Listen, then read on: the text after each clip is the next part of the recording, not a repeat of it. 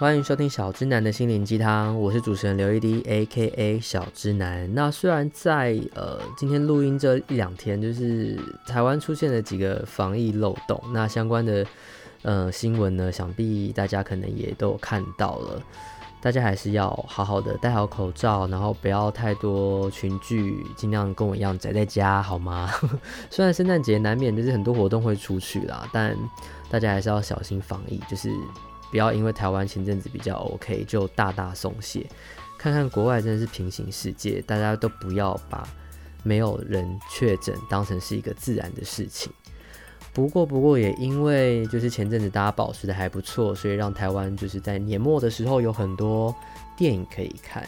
对，今天要聊的主题呢，就是《神力女超人一九八四》。不知道正在听节目的你已经去看了吗？我大概是上周的礼拜天，对，礼拜天去看的。然后呢，在订票的时候，其实发现很多的位置都订不太到，因为我习惯是用国是去国宾看，所以就用国宾的订票系统。本来想要订西门町的大厅，但就发现好的位置在我想订的时候已经都歪歪都没有了，所以就去订了长春国宾的 A 厅这样子。发现看的人其实蛮多的耶。那呃。其实我想到这部片为什么这么必看，其实真的是因为它是今年唯一一部算是英雄大片。仔细回想，今年二零二零真的没有任何一部英雄电影是顺利的进到电影院。那虽然在国外可能还是蛮多国家没有办法在电影院看《神力女超人》，不过台湾就真的蛮幸运的。所以我们要努力的不要让电影院变成防疫漏洞，大家还是要在电影院全程就是戴着口罩。就是也不要乱，就是比如说摸了握把，又摸了椅子，又摸什么，然后去可能揉眼睛啊，或者去揉鼻子这种，尽量不要去做到这种，还是要勤洗手，保持卫生的一个状态。对，好，那就其实到了录音的时候呢，我们这《神女超人》票房现在是已经破亿了，然后台湾的票房又位居全球第二，但当然很多地方没有办法上电影院，所以票房位居第二，其实也是。呃，想可以想见啦，因为我刚刚看好像只有三十几个国家有上到电影院去去播放，那台湾就是还蛮幸运的，就是全台都有上映这样子。那这开出这么好的票房呢，不外乎就刚刚提到，就是它是今年唯一的一部英雄电影，所以我真的还蛮推荐大家去看。那另外一方面，因为它也是续集嘛，所以很多看完第一集、看过第一集的人也会去看。我本身就是在电影院看过第一集，所以这次二出的时候，其实我一开始没有想要这么赶快去看这样子，只是就是就不知道哪一根筋不对，就觉得啊、哦，突然好想要看这部电影哦，然后就赶紧去了这样子。对，那感谢我的 sponsor，因为是人家把它当生日礼物，就是请我看电影，所以我就看了一场免费的，哈哈，也是赚到。对，那就是这部电影里面讨论到的东西，其实我觉得还蛮多的。我觉得正义联盟它跟漫威不太一样是，呃，漫威就是一个故事写得很深刻，然后很爽，很多动作跟特效的电影。然后正义联盟我在看的时候，通常都可以从它里面去感觉到他们想要去针对一些议题去做讨论。这是我在就是漫威跟 DC 里面感觉到最大不同的地方。那第一集的神力女超人呢，我觉得它就是其实已经是个蛮完整的。故事就是在介绍他的一个出生啊、登场等等。那到了这一集，就是虽然说它也不是现代的一个剧情，但它其实离现代也近了一点。所以一九八四这个年代也不是我的年代，可是大概知道那个轮廓之后，其实你就会觉得，诶，他们这次在这个年代的呈现上还蛮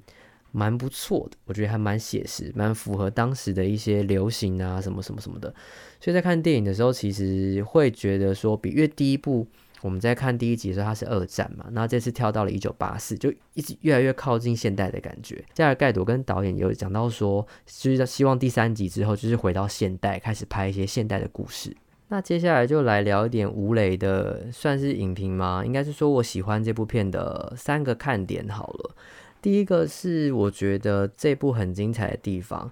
我们在看第一集的时候啊，神力女超人就是一个很天真、很淳朴。刚从天堂岛，就是应该不说离开，就是反正他就是一个很很正直、很正义的一个形象，然后对什么事情呢，就是很正面这样子。那到这一集呢，就是加尔盖朵演出了，因为他经历第一集结局之后呢，到了现在这个年年代，他其实是很多遗憾发生在当时的，所以他其实很惆怅。所以这一集看到了很惆怅的神力女超人，我觉得很特别，就是可以看得出他情感很丰富，然后很忧郁，很就是很挣扎的一面，所以我觉得这是蛮精彩的，因为我们很少看到就是那些呃英雄们这么脆弱，或是这么呃怎么讲啊，心情不好的一面吗？好像是这样，对不对？那我反而觉得在第一集的形象后，在第二集推出这样子的他，其实是一个还蛮不错的一个看点。那第二个当然就是反派的出现。那第一个反派呢，就是他是有两个反派啦，虽然就是有些关联。对，那我们知道克雷斯汀维格他这次演的就是一个叫芭芭拉的考古学家，同时他也是《神力女超人》在一九八四的就是工作地方的同事。对，他原本的设定是说，他是在呃，他成为反派是因为他是在考古的途中呢，就是跟了一个邪神许愿，然后他就变成了豹女这样子。但在这部里面，他就是有些不一样的改动，这如果到时候去看或是看预告，你大概会知道。那我也蛮喜欢这个角色的，因为他也是呃印证到了我等下想要讲的第三个点。那另外一个反派其实设计的也很不错，就是叫做麦斯威尔罗德，就是他里面的这个角色名称。那他也是有一些他自己的 struggle 在里面。那我觉得这部片的反派安排的还蛮好的，就我还蛮喜欢他们的一些设定。对，那他们的设定其实都来自于就是这部，呃，第二集其实里面讲到很多，他们是在讨论到一个，就是为了愿望，但我觉得更接近是欲望啦，而失去本质的这件事情。就其实人生中我们也常会面临这种事情嘛，就有时候你可能很忙，很想要某件事情去追求某件事情，但是其实没有发现到，就是你可能必须舍弃掉很多你原本自己的一些想法，或是你自己本质所有的一些特点。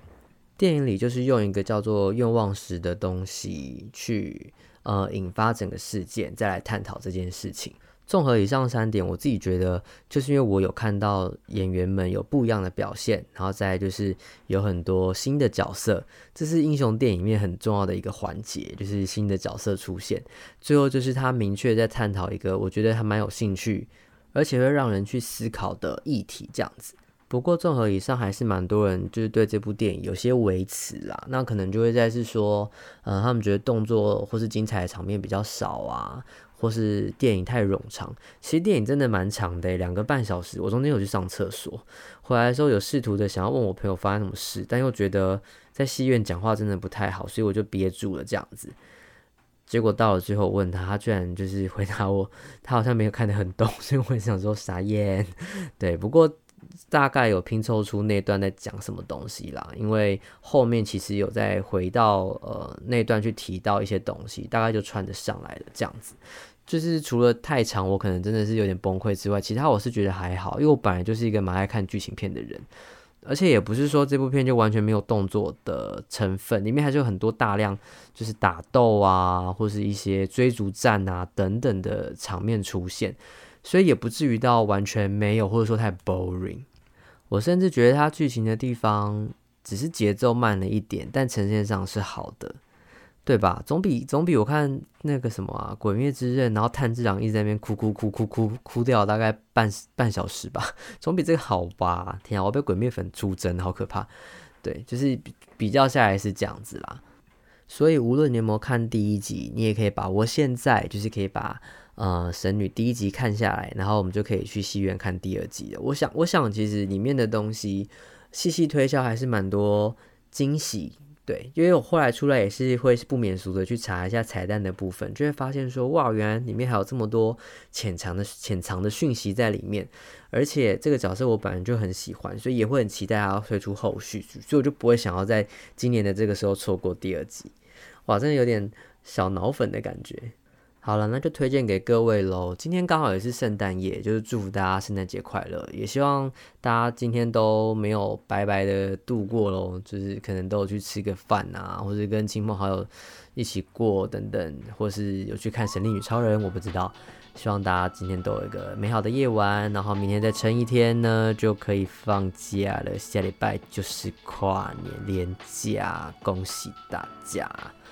好，那如果喜欢这个节目的话呢，请不要忘记在 Apple Podcast 可以给我一个五星的评价。使用 Spotify 或 KKBox 的朋友呢，可以帮我进行追踪的部分。那那任何平台呢，都如果有很多问题想要跟我说，也可以到我的 IG，请搜寻 EDGARLYC 十五，或是搜寻刘一滴，都可以找到我哦。那基本上只要有私讯是节目相关的问题，或是想讨论什么，我大概都会回，就是可以直接在那边留言哦。好，那这就是本周的知享闲聊。下周的节目呢，呃，比较特别一点，是我跟梁文英再度录了一集。那我们的内容呢，我觉得非常的破格，就是无尺度上限，讨论到一些蛮妙的东西。如果有兴趣的话呢，下礼拜一千万不要错过。我是刘一滴 AKA 小之男，那我们就下周见喽，拜。